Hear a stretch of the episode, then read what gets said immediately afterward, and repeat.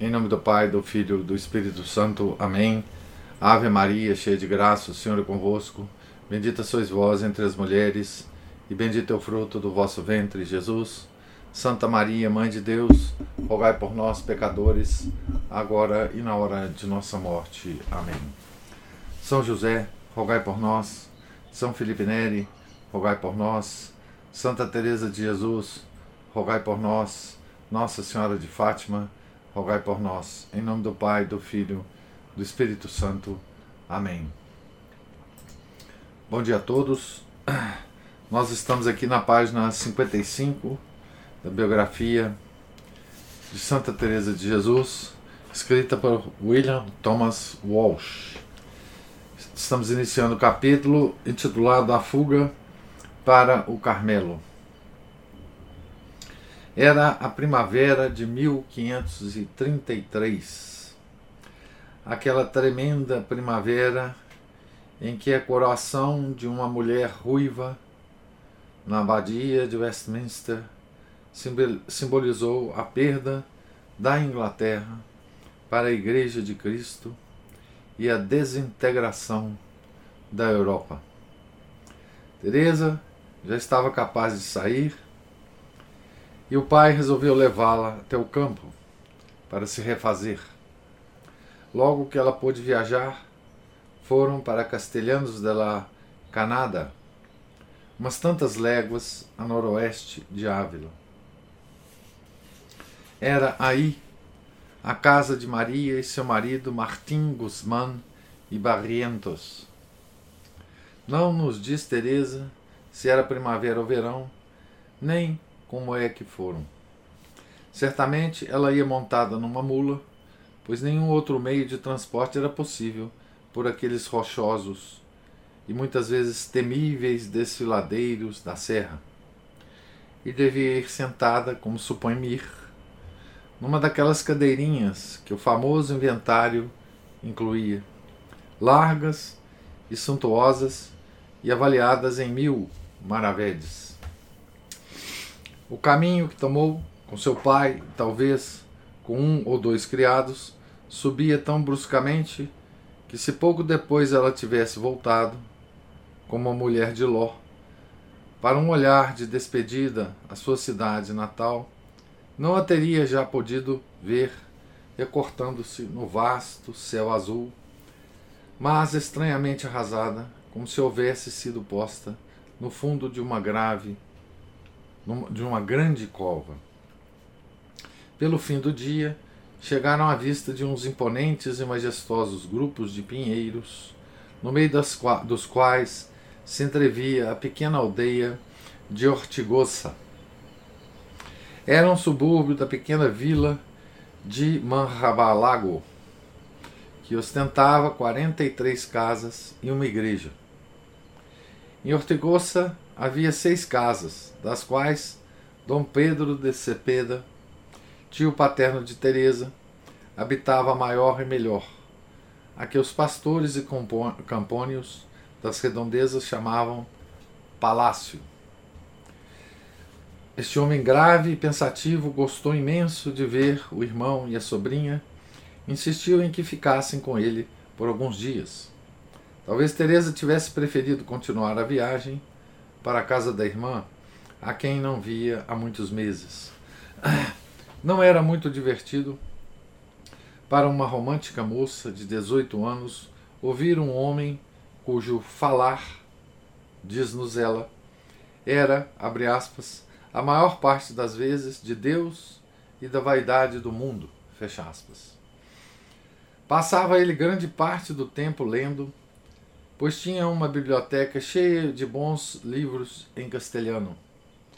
Mas se Teresa sentiu algum sobressalto de interesse quando ele lhe pediu que ele lesse em voz alta, depressa ficaria decepcionada, porque não era um dos romances de que ela gostava antes de ter, de ter estado no convento, mas uma poerenta obra piedosa na retórica renascentista que ela achou detestável. Ela era, é claro, demasiado bem educada para deixá-lo perceber. Nunca perceberia de modo a ferir deliberadamente, nunca procederia ah, de modo a ferir deliberadamente alguém. Mais tarde, essa complacência havia de aparecer-lhe como perda de precioso tempo, se não pior. De momento, fingia que apreciava aquelas páginas de repetida verbosidade e lia-as com um tom que muito devia agradar e edificar a Dom Pedro. Ela mesma, no entanto, foi influenciada por essa leitura de uma forma que mal podia prever. Na verdade, embora nada houvesse nela dos espantosos, arrepiantes momentos das histórias do Amadis de Gaula, os volumes de Dom Pedro, os volumes de que Dom Pedro gostava, sempre ofereciam a quem lhes desse ocasião alguma coisa de muito seu. E a jovem achou-se cedendo a uma sensação de paz e segurança que lhe lembrava as horas da infância, quando de nada gostava tanto como ouvir falar de Deus e das maravilhas por ele realizadas, não apenas na natureza, mas nas almas e nas vidas dos homens e mulheres. Agora se recordava de que, como criança pequena que era, acreditara sem discussão naquilo que o tio constantemente dizia: que a vida é, na melhor hipótese, curta e insatisfatória. Que aqueles a quem amamos se modificam ou envelhecem e morrem. Que tudo quanto é mortal desaparece, mas que Deus permanece eternamente. Nunca muda, nem o seu amor e a sua providência faltam nunca àqueles que o procuram com sinceridade. E assim o tio Pedro acabou por vencer. Era talvez esse o seu plano. Quando finalmente partiu para continuar a viagem até Castelhanos de la Canada, a mesma corrente de pensamento lhe foi atravessando o espírito, e ao mesmo tempo o sentimento de que até então tinha vivido a sua vida para tão pouca coisa, que se estivesse para morrer, não mereceria a deliciosa visão de Deus, mas antes, como os empedernidos pecadores, seria sepultada no inferno. Talvez, portanto, devesse fazer uma escolha definitiva entre o mundo e Deus.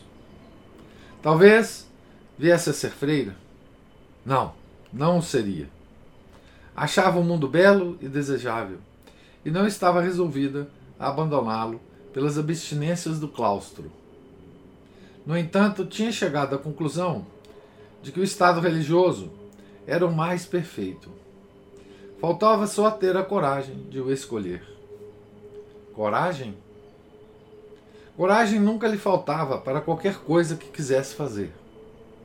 A sua vontade é que aderia ao mundo e a todas as suas sedutoras ocasiões. De Hortigosa, de Hortigosa até o lugar onde Maria vivia, era só um dia de jornada. E provavelmente Teresa e o pai fizeram todo o caminho antes de anoitecer. A referência de Teresa à visita que fez à irmã é decepcionante por falta de pormenores. Abre aspas. Era extremo o amor que me tinha e por sua vontade eu nunca sairia de junto dela. Seu marido também gostava muito de mim, ao menos me mostrava muito carinho. Fecha aspas.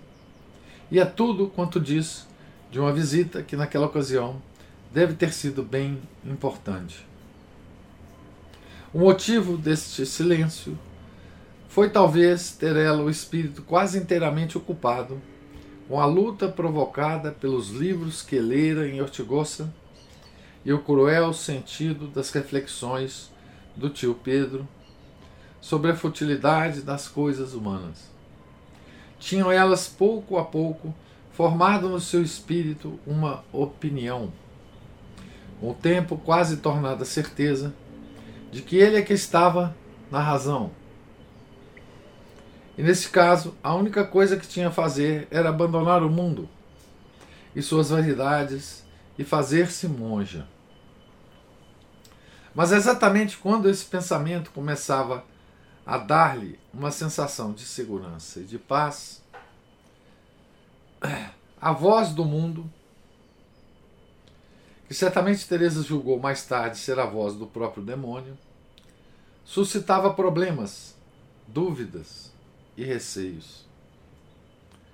Pensa, parecia dizer-lhe essa voz, pensa nos rigores e provações da vida religiosa, a disciplina, a perda da liberdade, a separação das pessoas queridas, o pesado trabalho, a monotonia, o sofrimento.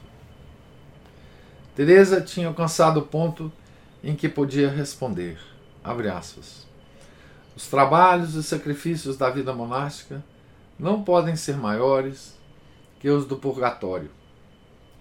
E eu bem mereci os do inferno.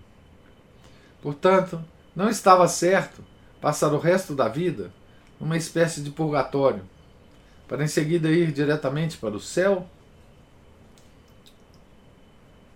Fecha aspas. Abre aspas. Pois sim, dizia a voz. Mas pensa na delicadeza com que tem sido educada. Pensa na tua saúde, que ainda há pouco estava longe de ser sólida. Nunca serás capaz de aguentar tal coisa. Fecha aspas. Teresa replicava que Cristo tinha suportado por ela todas as privações e sofrimentos, e que bem pouco seria que ela sofresse por ele alguma coisa em obediência ao seu chamamento e ao seu conselho. Aqui tem uma nota dizendo que Santa Teresa na, na, na autobiografia, né, relata esta conversa em discurso indireto. Tomei a liberdade de a passar para discurso direto. Durou isso três meses. Abre aspas. Estive cheia de tentações naqueles dias. Fecha aspas. Começou a falar outra vez Começou a ficar outra vez pálida e abatida. Começou a sofrer desmaios, acompanhados de febre. Abre aspas. A minha saúde foi sempre pouca, escreveu ela. Naquela altura, ia de mal a pior. O conflito interior consumia-a e ela não conseguia pôr-se em paz com seu espírito. É claro que tinha também algumas razões para supor que o pai não consentiria. Mas este era este um importante fator da sua hesitação. O seu único conforto,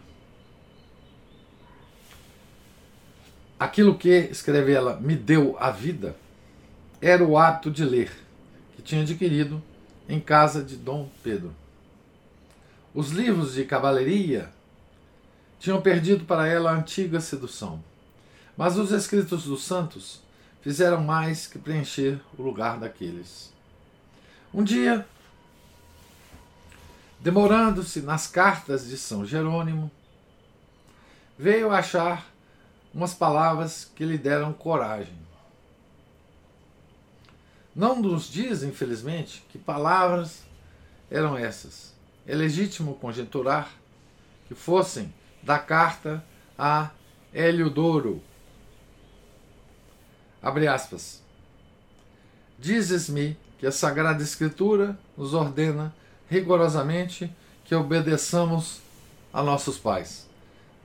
Isso é verdade, mas também nos ensina que se alguém os amar mais do que a Jesus Cristo, estará condenado a perder a sua alma. Amar os pais, né? mais do que Jesus Cristo, estará condenada a perder a sua alma. Fecha aspas. Decidiu-se Teresa e declarou ao pai que tensionava entrar no convento carmelita da Encarnação. É frequente que os pais tenham reações surpreendentes quando se veem em face desta situação. Os não devotos são por vezes aquiescentes. Os piedosos não é raro que se oponham. por toda a sua bondade e o respeito que tinha pelo Estado religioso, Dom Alonso era dos últimos. Recusou redondamente conceder licença.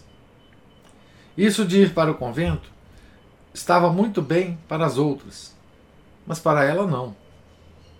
E não queria separar-se da filha. Não seria ela a pessoa indicada para governar a casa, agora que Maria estava casada? Inutilmente, Teresa suplicou, talvez com lágrimas. Em vão, intercederam seus amigos e parentes. Dom Alonso mostrava-se inamovível. Quando eu morrer, disse-lhe ele com intenção, pode ela fazer como entender. Teresa continuou a ler São Jerônimo e aproxima-se pouco a pouco da nova decisão grave. Por muito que amasse o pai, primeiro pertencia a Deus, que a tinha criado e morrido por ela. E já que Deus tinha inspirado o seu coração deixar todas as coisas e segui-lo, seu pai não tinha o direito de se opor. Portanto, na primeira oportunidade, deixaria sua casa sem conhecimento dele e entraria no convento. Enquanto não fizesse isso, isto, não haveria para ela repouso nem felicidade. Não devemos tomar demasiado à letra a sua ulterior afirmação de que o seu amor de Deus não se sobrepunha então ao amor pela família, nem a hipótese de Mir, de que ela era levada menos pelo amor do que pelo temor de perder a alma e pela convicção de que o mundo, que promete tanto e dá tão pouco, é uma amarga ilusão. É claro que várias influências a levaram à decisão final.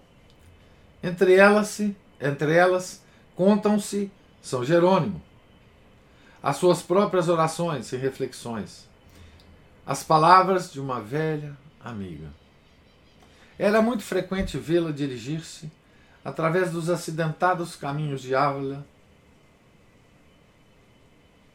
uma figura encantadora, com a saia cor de laranja, guarnecida de veludo negro, para a encarnação, onde expunha as suas perplexidades a irmã Joana Soares e recebia conselho e alento. Não era fácil para Teresa deixar o pai. Em breve ele havia de ser um velho muito, muito só numa casa quase deserta. Seus filhos preparavam-se um após outro para buscar fortuna e fama na América. Efetivamente, Rodrigo, já no princípio desse verão, tinha todos os preparativos feitos. Tinha sido aceite para a expedição do adelantado Dom Pedro de Mendonça, cuja armada partiria de Salu, Salucar para Buenos Aires em 24 de agosto. Num dos barcos iria outro habitante de Ávila, Juan de Osório. Teriam de percorrer mais de 200 milhas para esse porto do sul, deixando Ávila em fins de julho ou princípio de agosto. É fácil imaginar o desgosto de Teresa com a perspectiva de tão longa separação. Rodrigo tinha sido sempre seu irmão preferido. E a medida em que ele correspondia a essa afeição é indicada pelo seguinte: antes da partida, fez testamento, 25 de junho, em que ele deixava a ela toda a sua herança no caso de não regressar mais do Rio da Prata. Veio o triste dia, foram ditas as palavras de despedida, e Rodrigo, que outrora tinha desejado ir com ela para, para o Marrocos e para o martírio, cavalgou através do Adarra para o infinito deserto do mundo. Teresa nunca mais o viu. Lutou ele como um bravo pelo seu rei ao lado de quatro de seus irmãos na terrível batalha de Anaquito, em 1546 e depois de uma brilhante carreira morreu em 1557. Agora que Rodrigo partira, Teresa viu que ia ficando mais dependente da companhia de Antônio Lorenzo. Antônio Lorenzo estava mais próximo da idade dela, mas Antônio, que tinha então 15 anos, tinha mais coisas em comum com ela, especialmente nas coisas da vida espiritual. Impressionou-se tanto com as, os eloquentes discursos da irmã acerca da vaidade de todas as coisas humanas e da impossibilidade de encontrar fora de Deus uma felicidade autêntica e duradoura, que decidiu entrar na ordem de São Domingos.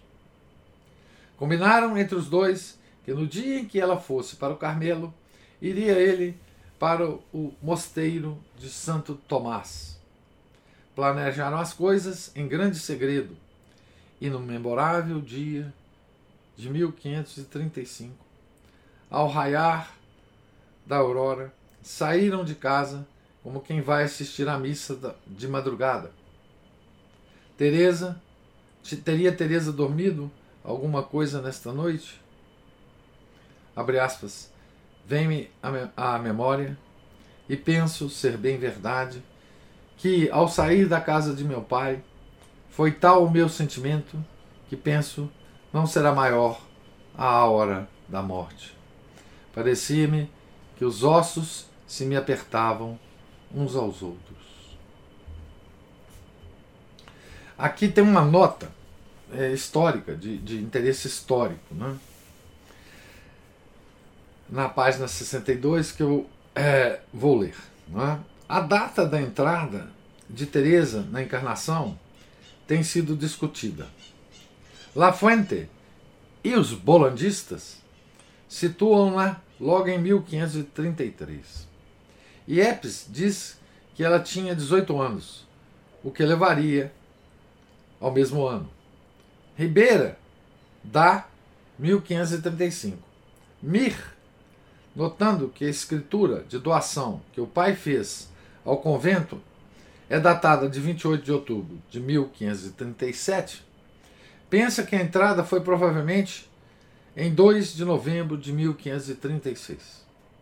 Dona Maria de Pinelo, Julian de Ávila e várias testemunhas do processo de beatificação concordam em 1535. Finalmente, o Papa Gregório XV na bula de canonização, declara que ela tinha 20 anos de idade, o que daria o ano de 1535. Isso está de acordo com a afirmação do historiador das Carmelitas, Frei Jerônimo, que diz que ela recebeu o hábito em 1536. Então é uma nota histórica apenas é, para explicar aqui a data que o próprio Thomas Walsh prefere, né? Diz num memorável dia de 1535. Né? Só os madrugadores de Ávila podem ter visto, correndo pelas frescas ruas, uma bonita moça de 20 anos, acompanhada por um moço de 15, para os lados da porta de Carmen, daí para o fundo da ravina de Arrates, e subir do outro lado a vertente que dá para os subúrbios do norte de Ávila, onde o alto campanário do Mosteiro da Encarnação brilhava já à luz do novo dia. Uma pausa.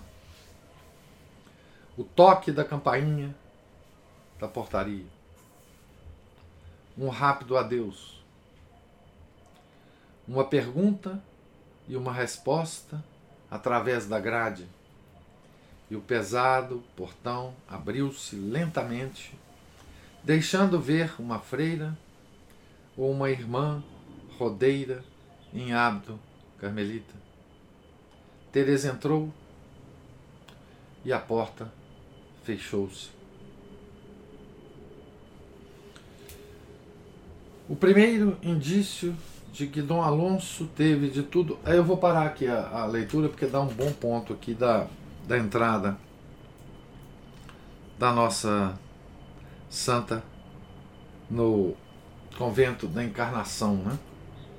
Depois nós vamos ver aqui as, as reações, enfim. É...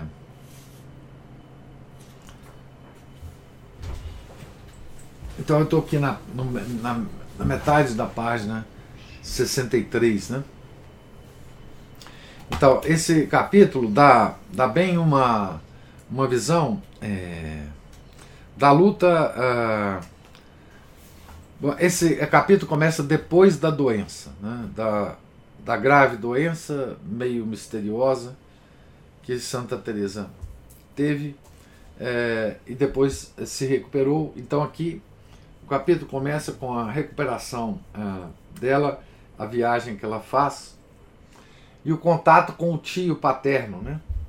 Dom Pedro, que pediu para ela, ela ler alguns livros que ela achou inicialmente é, chatos e melosos e, enfim, sem nenhum interesse.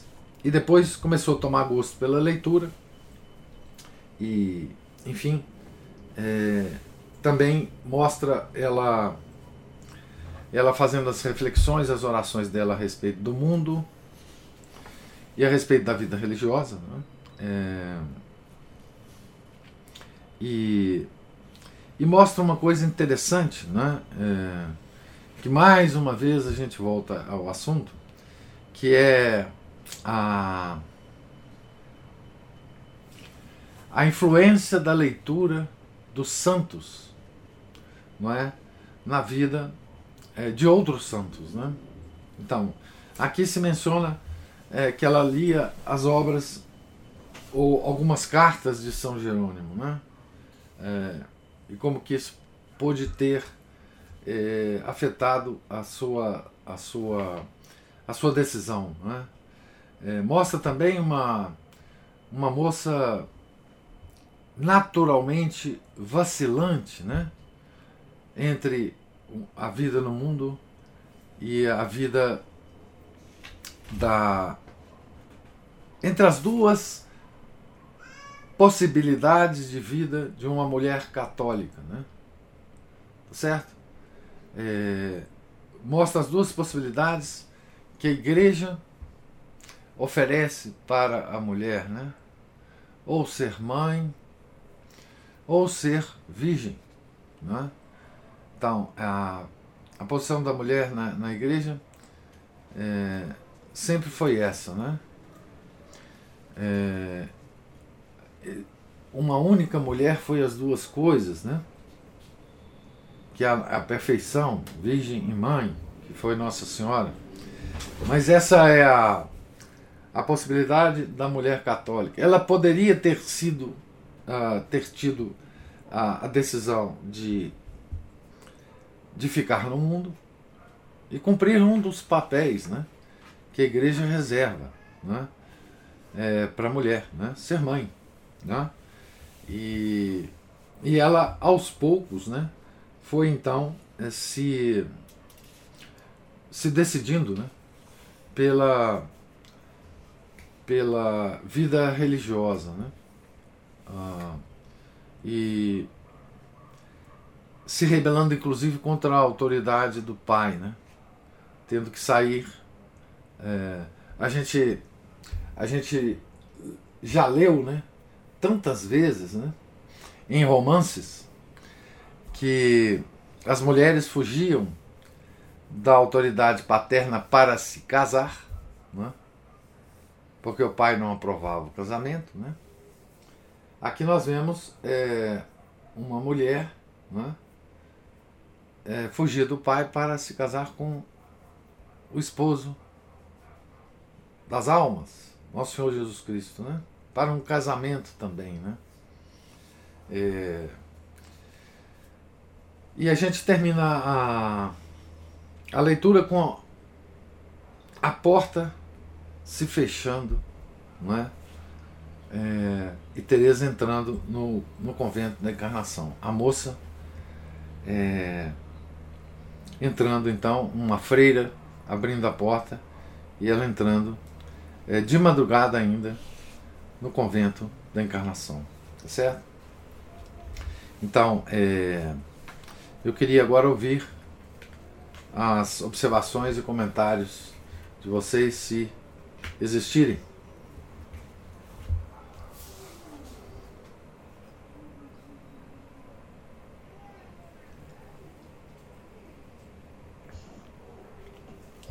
Professor, só uma frase aqui que, como diria a Juliana, é para gente escrever e colar no espelho. Fala assim, é, a convicção de que o mundo que promete tanto e dá tão pouco é uma amarga ilusão. Porque na verdade a gente vive, a gente diz que sabe disso, mas vive como se não soubesse. É, a sedução do mundo, né, Ana Paula? E é uma coisa tão impressionante, né? Porque é, para nós que não somos religiosos, né? Existem várias situações na nossa vida que a gente pode é, renunciar às seduções do mundo, né? Nós não somos monges, nós não temos uma vida é, é, protegida contra o mundo, né? É, porque a nossa vocação, porque Deus quis assim, né? Porque a nossa vocação foi outra, porque a nossa vida se, se dirigiu para outras coisas, né? Mas a própria Assese católica, ela tem muitas, muitos conselhos para nós, esses que estamos é, esses, essas pessoas que estão no mundo. Né? Existe uma ascese católica para o simples leigo, né? É, para que ele se proteja ao máximo possível do mundo. Né? Mas essa percepção tem, tem a percepção do, do engano do mundo e tem a percepção também da passagem do tempo. Né? Quer dizer, a cada hora que passa, nós estamos mais próximos de deixar o mundo, né? de, de, de passar pelo processo mais culminante da nossa vida na eternidade. Né? É, essas duas coisas somadas nos dá pelo menos um estímulo para uma sese. A sese é o caminho que a igreja é, nos indica, nos sugere é, para a nossa vida espiritual. Né? A sese não tem nada misterioso, né? não tem nada. A sese não é uma, uma, uma coisa de monge do deserto, né? É também, porque o caminho dele, é, do monge do deserto, é outro mas é também para nós, né? segundo as nossas possibilidades. Né? Mas é como você disse, a gente esquece tanto é, do engano do mundo quanto da nossa aproximação vagarosa do momento em que o mundo desaparecerá para nós, é, independente da nossa vontade. Né? Essa, essa caminhada progressiva é, para a morte, né? Então essas, essas, essas duas coisas o mundo trata de fazer com que nós nos esqueçamos dela, né? O mundo que eu digo é, é o mundo controlado pelo príncipe, né? Do mundo. E a gente cai nisso sempre, né? O quão difícil é manter isso na nossa mente, né? No borburinho do mundo. É terrível. E essa é exatamente a luta que uh, Santa Teresa estava tendo, né, naquele momento, né? Que todos os santos têm em alguns momentos da vida em que eles tomam a decisão, né? De uma ou de outra, né? Os grandes fumadores foram sempre assim, né? É, teve uma, uma coisa que fez a, a mudança, né? Ou progressivamente, várias coisas, ou uma coisa específica, né? é, que fez o santo mudar de vida. Né?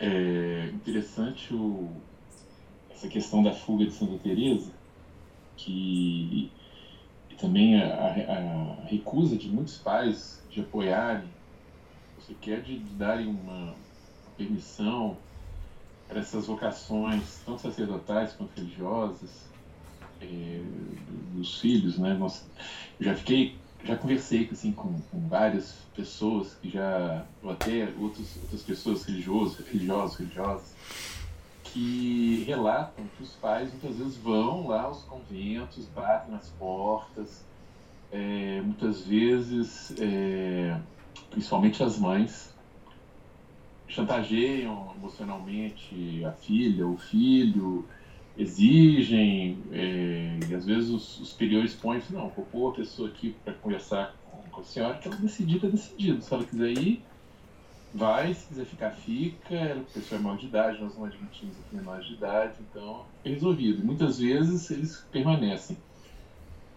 E o interessante é que Deus, né, Cristo, ele quer suas esposas e ele faz os testes né, com, com essas esposas, porque ele quer esposas fiéis, ele quer esposas que hão de ficar com ele, é, ser fiéis na, na, na, nos tempos adversos ou nos tempos favoráveis. Assim como também muitos, muitas pessoas que vão se casar também, eles põem seus, seus, é, seus noivos, né, ou suas noivas, em, em situações para observar se serão realmente também essa uma, uma companhia fiel e, e leal, né? E, uhum. e como tudo, né? Deus sempre faz isso com a gente, sempre coloca a gente em teste. Ah, você quer passar para a próxima fase? Vamos dizer assim, né? Igual eu explico para os meninos aqui da Kes, você quer passar para a próxima fase do videogame? Então vamos ver se você vence essa, essa, esse desafio. Esse aqui. monstro, né? Isso, exatamente. Mata esse dragão e passa adiante. Ou então, né, como se fosse um peso ali, exercitar e forçar a nossa fraqueza para que a gente se revele mais forte depois. Isso em tudo na vida, né? Isso em, em, não só nessa vida religiosa, nossa vida de leis aqui, os desafios, né, os testes, as provações e as provas das nossas virtudes são frequentes. A gente tem que reconhecer isso, né, como aquele, como os, os os apóstolos, né, na hora que viram Nosso Senhor lá na praia, com a brasinha acesa, passando o peixinho para ele, né? É o Senhor, é Deus nos visitando aí com, com isso também, né? As causas segundas, né? Igual o tio de, da, da Santa Teresa ali, Dom, né? Dom Pedro. Instigando a leitura, é. isso, a gente vai vendo isso tudo, é muito interessante, porque a gente está de fora, tá enxergando isso, mas a gente quando tá dentro aqui da, da arena da vida aqui, a gente não vê isso é, com muita clareza, não, não, né? vê Uma coisa que eu, que eu comentei também, outra, outro ponto, é, ainda sobre a fuga de Santa Teresa, eu falei com, com a Paula. Fujona sempre houve, sempre há de, haver. Elas fogem pelos motivos certos ou errados, mas fogem. É. Fogem da, da autoridade paterna ou materna, seja justa, seja injusta, seja pelos motivos certos ou errados seja para a vida religiosa ou matrimonial, simplesmente se aparecer e fugir, sumir desse mundo, né?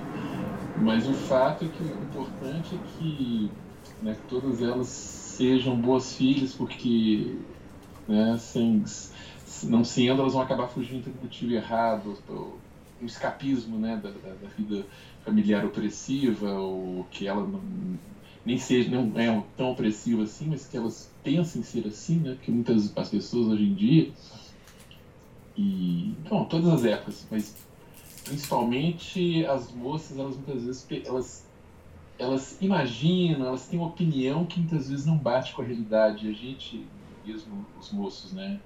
Vamos dizer também do, do lado masculino, a gente tem que ter essa limpeza, essa, essa limpidez de raciocínio para também não enxergar a realidade como opiniões ou como impressões ou qualquer coisa subjetiva, mas vendo a coisa de forma objetiva também, né? Uhum. Bom, mas era isso, professor. Caso você queira é, falar um pouquinho mais sobre isso Sim. ou não, né? Obrigado. Olha, Márcio, uma coisa interessante que, que é, é colocado aqui pelo autor, que parece contraditório, mas ele fala assim, ele fala assim: é frequente que os pais tenham reações surpreendentes quando se vê em face, em face dessa situação da, da resolução da filha. Né? Os não devotos são por vezes aquiescentes. Ou seja, deixa a moça aí. Os piedosos não é raro que se oponham. O que parece uma contradição, né? É... Poxa, os, os não devotos é que deviam segurar mais as filhas, né? E os devotos entenderem, né? É, mas é muito interessante essa aparente contradição que o autor coloca, né? Justamente para justificar, né? O, o Dom Alonso, que era um homem devoto, né? Ele entendia o que, que era um mosteiro, um convento, a importância, a importância da vida religiosa. Certamente ele, ele conhecia isso tudo, né? E, e muito interessante é, essa observação dele. A Maria Cristina coloca assim: Conheço o caso de uma senhora que foi no convento e buscou com mandato judicial as duas filhas. Ambas casaram, separaram e têm depressão. Se os pais entendessem o que é não permitir um filho de seguir a vocação. É, hoje, tá, hoje é, é Eu ia até comentar isso antes do, da observação da Maria Cristina, né? Hoje é. Essa, essa, esse recurso né, a, a, ao mandato judicial é frequente, né? É, existem muitos casos desse, né? Inclusive, às vezes, alguns casos em que é, os, os pais têm razão, né? As filhas entram numas, numas, numas situações difíceis mesmo, né? É, ainda mais hoje, né? Que a religião está toda completamente alterada, mas antigamente era, era impensável isso, né? Você recorrer a um juiz, né? Você recorria ao prior do convento, homens é, é, e mulheres piedosas nessa época, né? ia conversar, enfim. Mas acredito mesmo, a, a vocação é um chamado, né? um chamado de Deus. Né? E você só será plenamente recompensado com tranquilidade de vida, com paz, né? Se você aceitar o chamado. Né? É, é muito difícil essa questão, porque a, a questão da vocação, o Márcio pode confirmar isso com clareza, já tem confirmado aqui nas, nos, nos comentários dele, né? Que essa questão da vocação, ela, ela praticamente desapareceu, né? Da, da do imaginário das pessoas, da, da cabeça dos pais, né, com relação aos filhos, da é, assim o, o, jovem, né, é, numa época de incerteza do que fazer na vida, tá? Ele nunca considera que existe um chamado, que ele deve corresponder a esse chamado. E que se existe um chamado, é preciso descobrir o chamado. Né? É, então, trocou-se isso por uma espécie de pragmatismo. Né? É, eu tenho que fazer alguma coisa na vida, eu sou jovem, então eu vou procurar fazer aquilo que me dê mais alguma coisa. Ou mais dinheiro, ou mais fama, ou mais visibilidade, ou mais, mais alguma coisa. Né? E nunca aquilo pelo qual você é chamado.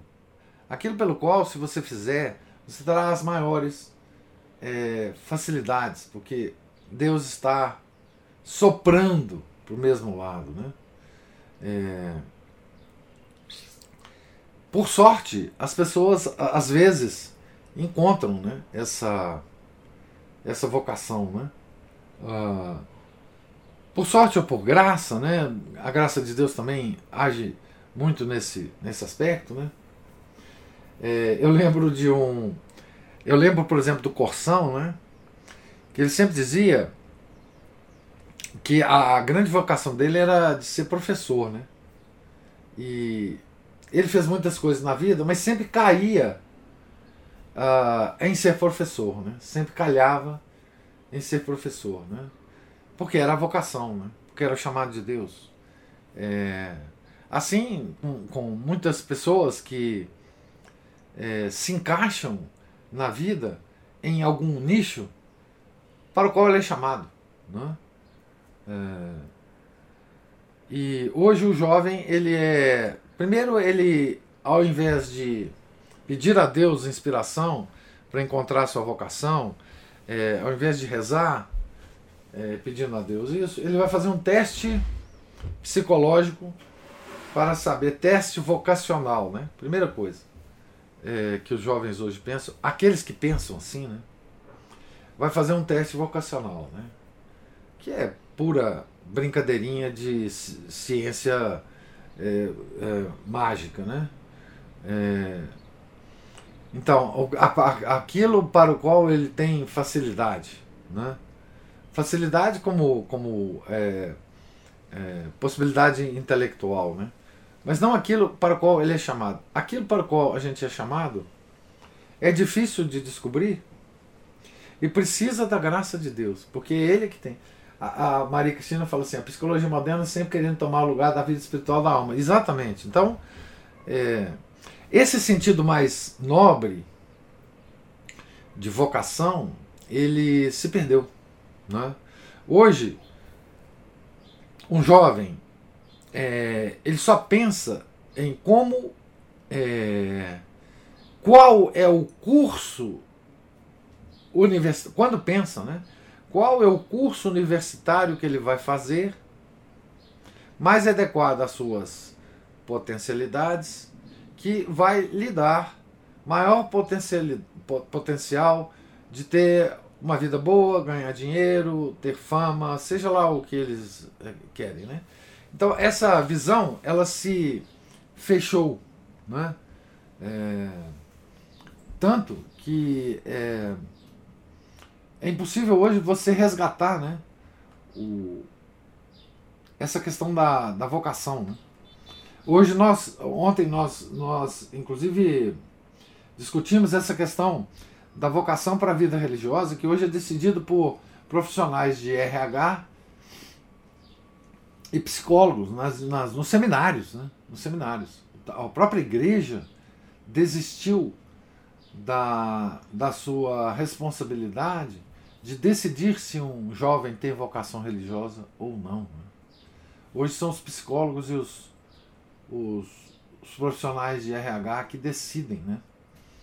É, isso para a igreja. Então, nesse, nesse ambiente, é, a, a, o leitor moderno sequer entende o problema de Santa Teresa, né?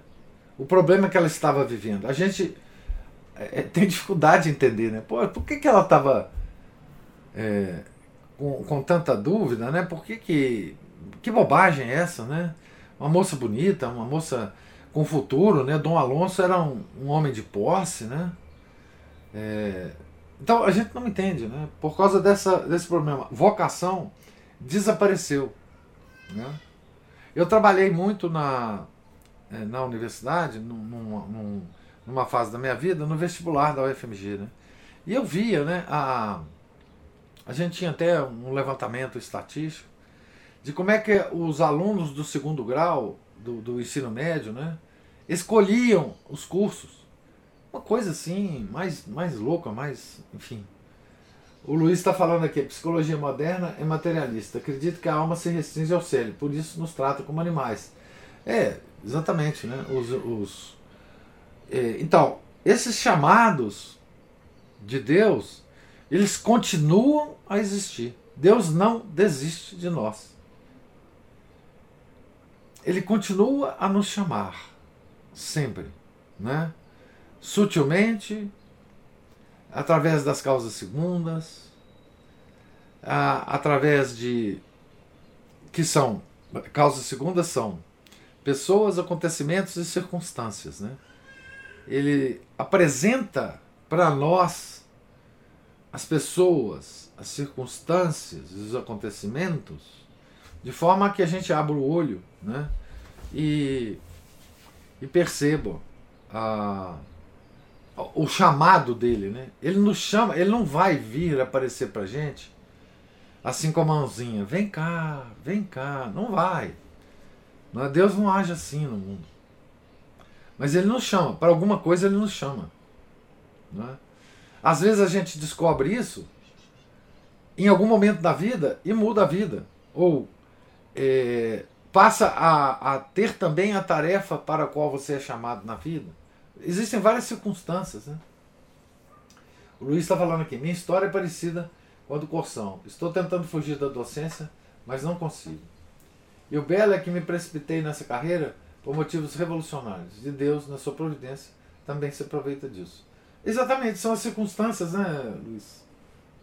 Eu, eu por exemplo, Luiz, eu, eu assim, eu vendo a minha vida que já passou, que já é grande, a que passou, é, eu vejo que é, eu não poderia ser nada a mais do que professor na minha vida. Nada. Nada. Eu não tenho competência para mais nada. Tá certo? É, eu não seria feliz em mais nada. Quando eu optei por ser professor da universidade, a carreira a carreira de engenheiro era muito boa na época. E eu optei por ser professor. Para dizer bem a verdade, eu não sei também por que, que eu optei, não. Na época eu não sei. Hoje, em perspectiva, eu sei, porque não tinha outra coisa que eu pudesse fazer. É, é, não sei fazer outra coisa. Né? Mesmo na, na, quando eu estava fazendo a, o curso na universidade, eu já, eu já era monitor, eu já, eu já servia de certa forma como, como explicador de coisas para os próprios meus colegas, né, de turma. Então eu não sabia fazer outra coisa assim. É, nunca soube. É, então, é, no meu caso, é, acho que Deus restringiu bem as minhas competências para que eu não pudesse fazer outra coisa, né? É, que não ser professor. É, então, o meu chamado o, o meu o chamado que Deus me fez, ele ele foi ele foi assim, ele não me deixou outra circunstância. Eu, eu não me senti chamado por nenhuma outra coisa. Eu só me senti chamado para isso. Que eu faço até hoje, né? Tento fazer até hoje. Mas o Felipe levantou a mão.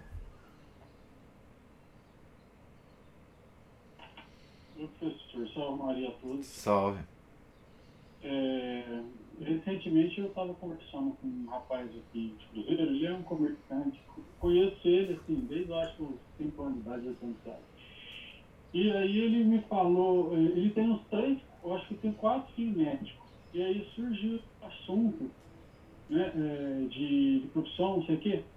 Aí ele, ele comentou assim, é, eu, eu comentei com ele com relação à vocação. Ah, hoje em dia a pessoa não está mais ligado na vocação. Né? Aí passou um negócio, eu fiquei com esse negócio na cabeça. Ele falou assim, eu estou resumindo isso, Ele falou assim, é, não, mas isso daí, ó, é, é, vocação não tem nada a ver, não. O negócio é o seguinte, é, o pai tem que falar assim, ó, você vai fazer isso, por exemplo, você vai fazer medicina. Aí ele falando isso, ele, ele discordou da minha posição, né, que eu estou aprendendo, que é você tem que buscar a vocação. Ele falou isso Aí na hora eu respondi assim para ele, depois, assim, logo em seguida, eu falei, ó, oh, mas assim, isso que você falou também tem um sentido é, importante, que é a questão da hierarquia. Então, quer dizer, é, o, o filho ali, ele obedeceu a, vontade do pai. Então, de certa forma, ele ordenou melhor as coisas. Então, aí ele, ele deu os motivos dele lá, eu, eu, eu percebi nele, e é lógico que o primeiro motivo é a questão econômica, financeira, essa coisa toda que o senhor mencionou aí, né? Uhum. É tipo assim, vai fazer medicina que medicina, medicina dá dinheiro. Então eu vi que o, o tom dele era esse, enfim. É, mas assim, é um moço, é um moço sensato, ele, ele é um moço, eu gosto dele. Ele, ele, ele tirou da gaveta o, o vidrinho de Evertido, né? Aí ele foi pro lado do Bolsonaro, para ajudar o Bolsonaro, eu vi mas assim, eu vi que tem um lado dele também que ele é sensato, ele, ele é investigador, ele fica falando, ah, você conhece aquele Tesla? Aí eu acho que cara é sensacional, aí começou a falar do, do Ponte, que é sensacional. eu vi que ele. Aí eu não fiquei falando muita coisa, mas eu achei interessante essa abordagem ele falar assim, ó, o pai sabe o que o filho quer. E eu achei assim, tem sentido. O que o senhor acha disso, professor? Ah, eu, eu acho que não tem sentido não, Felipe. É, em certo. É, bom, vamos lá, vamos, vamos relativizar a minha opinião aqui. É, o pai pode ser, em algumas circunstâncias, a causa segunda que Deus usa para o seu filho. Tá certo? É... Mas eu acho que precisa ser uma, uma coisa mais é, delicada. Deus nunca é. Deus sempre é delicado, né? Por exemplo, o amor que os filhos têm ao pai leva os leva a ter uma tendência a, a imitar o que o pai faz. Então, se o pai é médico, é, pode ser que um dos filhos dele, por influência do pai, vá ser médico também. Né? Ah, ou outra profissão tal, qualquer, comerciante, qualquer coisa. Né? Essa é uma influência da causa segunda delicada. Né? É... Agora, a imposição, dependendo da imposição, da forma com que ela foi feita, vai fazer com que os filhos sejam infelizes, como esses filhos que a, a Maria Cristina disse aqui, que foram tiradas, as, as moças tiradas do, do da, da, da, instituição religiosa pela, pelo mandato judicial da mãe e do pai e colocadas no mundo e, e e foram infelizes. Né? Então depende, depende muito disso. É, é, é, a influência do pai, ela não precisa, ela já existe, ela já existe automaticamente. Porque o filho olha para o pai como um modelo. Né? E agora, essa dependendo de como foi a imposição, aí é que eu acho que pode estar errado, né?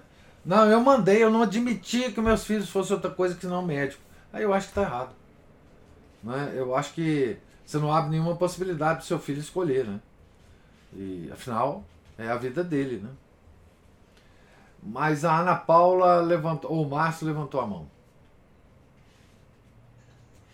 Professor, é, realmente isso aí é interessante. Eu também já andei meditando um bocado a respeito disso. É, pelo seguinte também é, a força do exemplo do pai. É, os pais muitas vezes eles inspiram nos filhos certos comportamentos que vão acabar é, conduzindo, é, formando a personalidade de tal forma da, da, pessoa que ela acaba tendo também umas preferências semelhantes ao do pai e é. muitas vezes acaba seguindo o é. pai. E não precisa de imposição, né? Não, sem imposição. Exatamente. E outras vezes não, porque tem, tem, tem famílias em que as pessoas têm suas, suas é, semelhanças, suas, seus pontos em comum, mas tem também aqueles filhos que destoam completamente do conjunto. Né? Isso aí é ah. normal, tranquilo. Ah. É, a questão, por exemplo, do exemplo do pai, como ele, ele também ele tem que. Eu vou chegar, bom, vou chegar nesse ponto, mas antes eu vou fazer o seguinte. Eu estava lendo uma vez uma, um estudo que cita, por exemplo, que quando o filho ele vai ser, é, ele vai à igreja, é, estimulado pelo exemplo de um dos pais, por exemplo, quando é o exemplo da mãe, é, chega a ser 50% do, do, do exemplo, do, do, do estímulo para ele comparecer à igreja, levar uma, uma vida né, de piedade, 50% é, são levados pela mãe, mas 80% são levados pelo pai. Né? Porque tem muita gente que fala, não, basta sua mãe ser devota e o pai ser um cachaceiro. Não. Não. O pai, o pai, o pai é, tem que fundamental. a carroça, é. senão os filhos não vão atrás. É. Né? É, outro ponto também, aí chegando nesse ponto de discernir a evocação, que às vezes o pai coloca, impõe, na verdade ele deveria apenas, como o senhor disse, né, ele ser uma causa segunda, como um, uma pessoa que é responsável por discernir a vontade de Deus e zelar pela sua boa aplicação. Uhum. Né? que é o, o, a função do cabeça de família, ou do, do, do pater famílias, né? O, o pai da família. Que é exatamente por isso que Deus o colocou como cabeça da família, porque quando ele viu que a, a lambança que a Eva foi de se precipitar e fazer uma besteira, ele falou assim, não, você, minha filha, fica aqui como navegador, auxilia aqui, mas deixa o moço aqui dirigir, porque ele demonstrou ter um discernimento um pouco melhor, ser pelo menos menos precipitado, demorar mais a fazer besteira do que você. É, essa questão também de, de vários pais, principalmente ver também, principalmente é, pais do interior, do interior, né, daqueles bens estilo antigo, é. né, é, eles têm uma crença que está muito mais fundada aí na, na, na, cultura renascentista de, de restauração do, do, da antiguidade, inclui aí também os, o, uma, um excesso de, de, de, de, retorno ao direito romano, que o, que o chefe de, família tinha direito à vida e à morte dos filhos, inclusive de mandar matar, se fosse o caso, é. deles, ou, ou impor qualquer coisa a eles. Né, que foi um dos efeitos da Renascença, né, porque a evolução da, dos custos do, do, do, direito no, desde o Império Romano veio uma, uma mescla de, do direito romano, dos, dos, do direito constitucionário é, germânico e, e, foi construindo também ao longo desse tempo uma interação assim bem harmoniosa que descambou na Idade Média com, outras é, criações, outros refinamentos aí que, que ocorreram. Mas aí eles vêm com esse retorno do, do pai que aí que inclusive chega a usurpar a função de Deus. Ou seja, quem, quem dá a vocação é Deus, compete aos pais é, administrar aquilo, dirigir, né? Como tem também o. A Ajudar a descobrir, né? Ajudar o, a pessoa a descobrir, enfim. Exato. É... Vai, ele vai enxergar as, as, predisposições do filho, vai estimular aquilo, vai conduzir, vai encaminhar, vai aconselhar, é. e não simplesmente impor arbitrariamente aquilo, né? É. É, porque muitos, muitos pais desse estilão antigo, eles, eles usurpam, eles o lugar de Deus, né? eles determinam, baixam o decreto lá, e, e muitos, muitas das pessoas, eu estava falando com a Ana Paula, que eu estava conversando com um, um, sujeito que era um dono de um sacolão aqui, que eu falei com ele, disse, não, simplesmente, e aí, quando Deus diz uma coisa e pai de outra, que nós vamos obedecer a quem? Ele parou a pensar, nunca tinha pensado nisso. Pois é, ou ah. seja, você vai é, é, atropelar Deus, vai se colocar no lugar de Deus, como se deveria ser simplesmente a pessoa é, que administra né, a, a, aquele, aquele grupinho de pessoas ali que são os, que, que é a sua família, para ordenar tudo a Deus. Né, como a figura tem do abade no, no, no mosteiro, né, e o prior, o abade, o pai, o prior, a mãe, tem essas figuras né, que, é, que dá para poder utilizar isso aplicado até no, ambiente familiar, é. o abade tem essa responsabilidade de conduzir o, o, esses filhos né, deles, filhos espirituais, ordenar tudo para a maior glória de Deus e a vida eterna, a salvação deles todos. Mas é. era, era, mais isso. É, eu só me, assim, eu fico cismando com esse excesso de, de autoritarismo, ou então o efeito o problema oposto, né? Que é o abandono dos É, pais. deixa para lá, deixa eles fazerem o que eles é, quiserem. Isso, eles querem interferir em tudo, menos nas decisões, ajudar os filhos a, decidir bem. É. Eles querem, às vezes, comprar as roupas, escolher os brinquedos, blá, blá, blá, mas na hora que chega nas decisões difíceis, vocacionais, profissionais ou vocacionais de estado de vida, eles simplesmente não dão a mínima. E depois, quando o filho se dá mal, vai, vai poder, vai ficar rindo de pessoas. Ah, bem feito. É. Sadismo, né? Maldade. É. é. é. Não, e os pais hoje, eles perderam, assim, é, completamente a noção, inclusive das profissões que existem, do, das possibilidades de carreira que existem, é, são terríveis. A, a Juliana está falando aqui o seguinte, muito interessante a experiência dela. Eu sempre quis ser professora, lembro desde pequena brincando, ajudando os colegas ao longo dos anos a estudar e etc. No último momento, optei por outro curso. A profissão de professor era muito mal vista, pelo menos em Brasília, né? É assim. E isso influenciou uh, negativamente para mim. Gostaria de ter tomado o caminho de meu sonho, que talvez fosse minha vocação, mas não foi assim. Agora tenho a chance de ensinar meus filhos como gostaria de ter ensinado os alunos. Isso mesmo. É, a mãe é sempre uma professora, né? É, antes de tudo, né? É, E você pode muito bem é, exercer é, completamente a sua vocação, Juliana, com, com os filhos, né?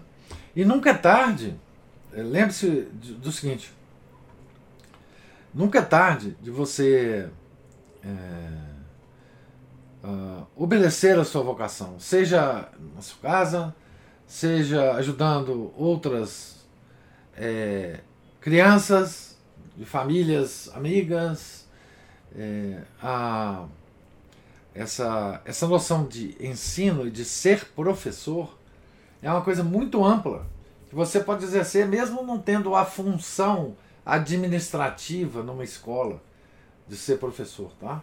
Então, essa essa função de ser professor é nobilíssima e você pode exercê-la sem cargo. Então, é, não fique triste. É, é, essa profissão está aberta a, a, a, a, a atividade de professor, né? Ela é muito ampla e muito é, muito necessária e os alunos não faltam. Né? As pessoas é, interessadas e, e necessitadas de instrução não faltam. Então, você pode exercer isso aí tranquilamente. Né? Ana Paula diz assim: a docência ainda é mal vista no Brasil. Os alunos e pais hostilizam os professores e qualquer figura de autoridade, mas não os, os autoritários. É, não, esse é um problema da, da enfim, da decadência geral né, da sociedade. É, enfim, é, uh, qualquer vocação que você a exerça através de uma profissão, todas as profissões é, estão em decadência por causa da decadência social. Né? Não existe mais respeito com ninguém, né? é, em nenhuma profissão, nem com, com professor e nem com nenhuma delas. Né? Isso são as, os problemas associados às profissões. Mas quando eu falo de vocação, eu nem estou falando de profissão. É claro que uma determinada vocação ela pode se materializar numa profissão, né? É óbvio. Vocação à docência é algo que se atira ao mar, acaba voltando à praia. Exatamente. É, talvez seja uma uma vocação que que é, você nunca se se vê livre dela, né? Ela sempre está batendo na sua porta e sempre está te dando talvez uma oportunidade de de exercê-la, né? É, é, porque existem várias vários níveis de docência, né? De ensino, de inclusive como mãe, né? como a, a Juliana coloca muito bem aí. É, ser mãe é, tem um aspecto de docência né? no, no, no fato de, de ser mãe. Não? Né? Certamente. Então, mais alguma observação, algum comentário? O professor. Sim. Eu eu voltando a, ao princípio dessa escolha, eu fico sempre tentada, é, tem as circunstâncias, né, mas tem sempre também as contingências, né? É. E é a necessidade de sobreviver e muitas ah. vezes as escolhas recaem é, dentro de oportunidade. Uhum. E muitas vezes o trabalho ele não é uma o centro da vida da pessoa, Sim. não é? A vocação então, pode ser para além do trabalho. Sim. Para além do trabalho, sim, né? Sim, sim. Então, é só lembrando isso, é. porque é. a, a gente realmente tem essa preocupação de fazer uma escolha vocacional para é, o exercício da profissão. Não, é, mas são coisas diferentes são coisas diferentes. São. E às vezes é, você. A gente percebe. Eu creio que até talvez seja no, o caso da maioria, que é ser conduzido é, ou cavar oportunidade ou é, fazer escolhas é, muito mais voltados para necessidade é, dentro de uma, uma contingência mesmo, né? De ter que sobreviver ou ter que é, criar uma família. E, e, isso acaba sendo. Uma, eu, eu, tenho essa impressão. Hoje a gente, como, como o senhor começou falando, né? Nós temos aí até a, a psicologia a, é, sendo colocada como uma, uma, um, uma opção, é, mais do que uma opção, é, é, é, é quase que uma, um serviço que, né, que, que as escolas colocam. E que nem sempre consegue abarcar, é, é um requinte, né? É, mas a, a, eu acho que o que funciona muito na vida é essa questão da contingência, não é? É até, por exemplo, quando a Juliana fala, eu queria, mas eu não fui. Mas foi para outra, outra, outra coisa, outra atividade, não é? E é só lembrar, lembrar disso, né? Ainda mais que nós pais é, ficamos preocupados com isso demais e no final das contas a gente quer que os filhos sobrevivam, né? Sem dúvida. É, não, você colocou muito bem, Cristina. É preciso separar a questão da vocação da profissão. É, é, às vezes as duas coisas acontecem é, com a graça de Deus. Você escolhe uma profissão que está bastante bem é, direcionada para a sua vocação. Mas às vezes não, e isso não significa que a sua vocação é, seja colocada de lado. Você pode exercer também as duas coisas. E é claro é, que a, as escolhas têm muito a ver e tem que ter mesmo com a sobrevivência da família. Né? Nós temos que preocupar muito com isso. Né? Nós temos que escolher caminhos, se podemos, para garantir a sobrevivência da família, óbvio. Né? E isso está dentro do, dos deveres de Estado nosso, né? É, mas assim, é, nunca abandonar esse, esse chamado, né? Então, profissão é uma coisa, vocação é outra. Quando elas estão juntas, melhor. Né? A Cristina colocou muito bem, lembrou muito bem. A Juliana está falando, a área que escolhi foi uma questão de oportunidades no mercado. E com certeza isso também pesou. Não, mas é isso mesmo, é o que a é o que a Cristina falou, Juliana. É, pesa mesmo, a circunstância pesa. A coisa a coisa é, é o peso da vida, o peso da sobrevivência, isso aí é muito importante. Nós não podemos desconhecer isso não. Não é? Principalmente nós que estamos aqui do lado de fora, que nós queremos constituir família, ter muitos filhos, etc, etc, etc. Nós temos que nos preocupar com a sobrevivência, com o bem-estar, etc, etc. Né? Enfim, é, isso é importante. Né? É, eu, por exemplo, é, na, na minha profissão que coadunou com a minha vocação, eu também nunca passei dificuldade. O professor universitário não ganha lá é, uma fortuna, mas não ganha mal. Então, assim, é, é, tem que pensar sobre isso mesmo. Tem que não dá para desconhecer esse fato, né? É, isso não não não assim não a, a discussão sobre a, vocação ela é, fica até mais importante diante das circunstâncias e contingências da vida. É, você mesmo por pelas contingências e circunstâncias da vida, você não abandonar a sua vocação, né? A Raíssa é, fala assim: Eu tive mais dificuldade em escolher a faculdade que queria cursar do que assumir minha vocação. Talvez pela expectativa familiar, cheguei à carreira na qual é, não queria. Pois é, isso é a aparição familiar, né, Raíssa? É, que existe, né? Mesmo que ela não seja verbalizada, ela existe, né? É a influência do pai, da profissão do pai, da mãe, enfim. É, essas coisas todas existem na nossa vida, né? É, e, e me, é, que Deus nos dê sabedoria para orientar e aceitar a vocação dos nossos filhos, Isso mesmo, isso mesmo. É saber perceber, né? E saber orientá-los nesse sentido que a Cristina colocou, né? Que uma coisa é profissão, você pode ter uma profissão e seguir sua vocação de outras formas. Não profissionais, né? É, não, não, essa, essa, essa confusão entre vocação e profissão é coisa moderna. Né? É por causa da, do, do, do momento que a gente vive. Né? Uma coisa é sobreviver,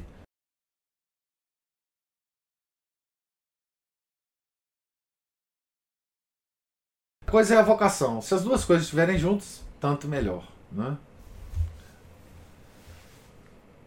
Esse, essa observação do Cristina foi muito importante para a gente é, entender né, as coisas. É. Mais alguma.